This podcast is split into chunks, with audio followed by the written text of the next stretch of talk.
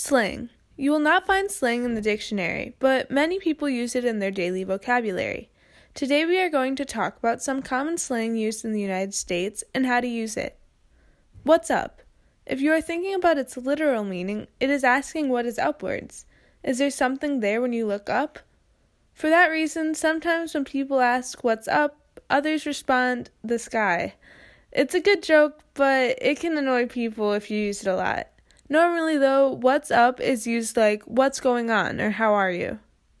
Spill the tea. The meaning refers to telling the truth. Truth begins with T, so T refers to that. It's like telling someone to give you gossip. For example, if Antonio has information about something and Marissa wants to know, she can say, spill the tea. Extra. If you refer to someone with the word extra, they are a little too much. If the thing they did was extra, it was a bit over the top. It refers to someone a little dramatic or excessive. Shook. People say I'm shook to refer to being in a state of amazement. They cannot believe what happened or is happening. Mood. You say, that is such a mood. This is said when someone does or says something that is intense. For example, after this exam, I want to live in a cabin in the woods, and you can reply, That is such a mood. Clap back. When someone claps back, they respond very quickly to criticism. It can be a way to empower another person when something bad is said to them. For example, if someone says something rude to you but you respond with confidence, your friend might say, Yes, clap back, like, Yes, say it. To flex. It does not refer to flexing a muscle, it's more like showing off the cool stuff you have, but it's not necessarily a very good thing. It is usually said when someone is really confident in what they have done or said, but it really is not very amazing. People say, What a flex. To ghost someone. It is like saying that you have cut off contact with someone you are no longer interested in. You are literally saying that you are making a ghost of yourself to them. There are also text abbreviations. Some of these are LOL, which stands for laugh out loud, and LMAO, which stands for laugh my ass off. Uh, both of these are used when people say something funny. There's also TTYL, which stands for talk to you later, and LMK, which stands for let me know. There's various other abbreviations, but these are a few common ones. Slang is always changing, but right now, these are some of the commonly used. Eventually, you'll be able to learn these in, co- in dialogue with the people you speak with.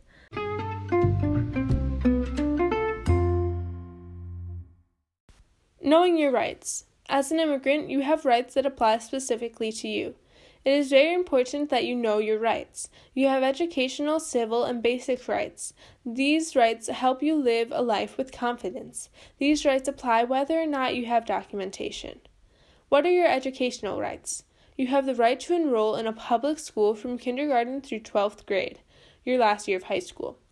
Keep your immigration status private from your school. Make sure you feel safe and welcome at your school. This includes the school taking action to prevent bullying that interferes with your right to an education. And finally, schools cannot dissuade you from attending your school because of your immigration status. The president, government, a state law, or a school superintendent cannot alter these rights. If your rights are violated in any way, you have the ability to sue your school. The Constitution and Bill of Rights applies to you too. According to Cristina Rodriguez, a professor at Yale Law School, most of the Constitution applies to people who are in the land of the United States, not if you are a citizen. For that reason, you have basic rights such as the freedom to choose your religion. Unfortunately, the rules of the Constitution are not always followed, but there are organizations that can help you in these cases. Organizations that support your rights. The American Civil Liberties Union. They have a project that works on expanding and enforcing the civil liberties and civil rights of immigrants and combating public and private discrimination against them. The ACLU has participated in court cases up to the Supreme Court defending the rights of immigrants. Immigrant Advocates Networks. Part of the Pro Bono Net program that works to provide information and resources to immigrants. They do this to ensure that everyone has access to all the necessary guidance for the immigration process. One of the projects in this program includes a map of all the immigrant associations in each state. You can go to the packet that is in the description of this podcast in each episode to find the link uh, that I just discussed.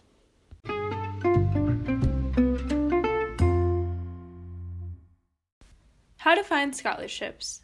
College may seem like a long way off to you now, but it's always good to be prepared. For young immigrants specifically, there are things that can help the process of going to college. First, there are scholarships for immigrants. How do you find scholarships? Well, when you are in high school, you can go to your counselors to ask them for advice and if they have any suggestions for specific scholarships. For this reason, it is very beneficial to create a good relationship with your counselor. Contacting the financial aid office of the colleges you want to go to is another option. You can also search for scholarships online. There are scholarships for so many things, and having an interest in specific things can help you find scholarships. In this episode, we are going to focus on scholarships for immigrants. The first scholarship is the Paul and Daisy Soros Fellowship for New Americans, which is for 30 people each year who are immigrants or the children of immigrants who are going to attend graduate school. To be part of this scholarship, your parents must have been born outside of the United States. You can find more information about this scholarship by clicking on the link in the packet. Next is the Population Media Center Scholarship. This scholarship was a video contest where one had to explain the impacts of the growth of the human population this year. Citizenship is not required to apply. Also, depending on the college you wish to attend, they might have specific scholarships for you. There are also a range of websites you can use to help you during your scholarship search. Number one, College Board. It is a platform that provides many things for your trip to college, including preparation for the PSAT or SAT, which are the standardized tests in the US, information from different universities, and also searches for scholarships for you to apply. Number two, Unigo. Like College Board, Unigo can help you find scholarships and universities you would like to attend. Peterson's. With a very short survey, Peterson's can find scholarships that work for you. And finally, FastWeb. After making a profile, FastWeb will match you with scholarships from its collection of 1.5 million. Remember, you are not going to get all the scholarships you apply for, but with so many on the internet, eventually you are going to find one that serves you well.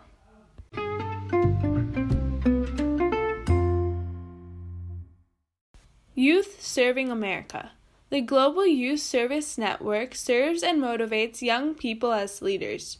You can find many resources on their website that talk about many things for youth, educators, and more. You can look at the campaigns they have using a link found in the packet.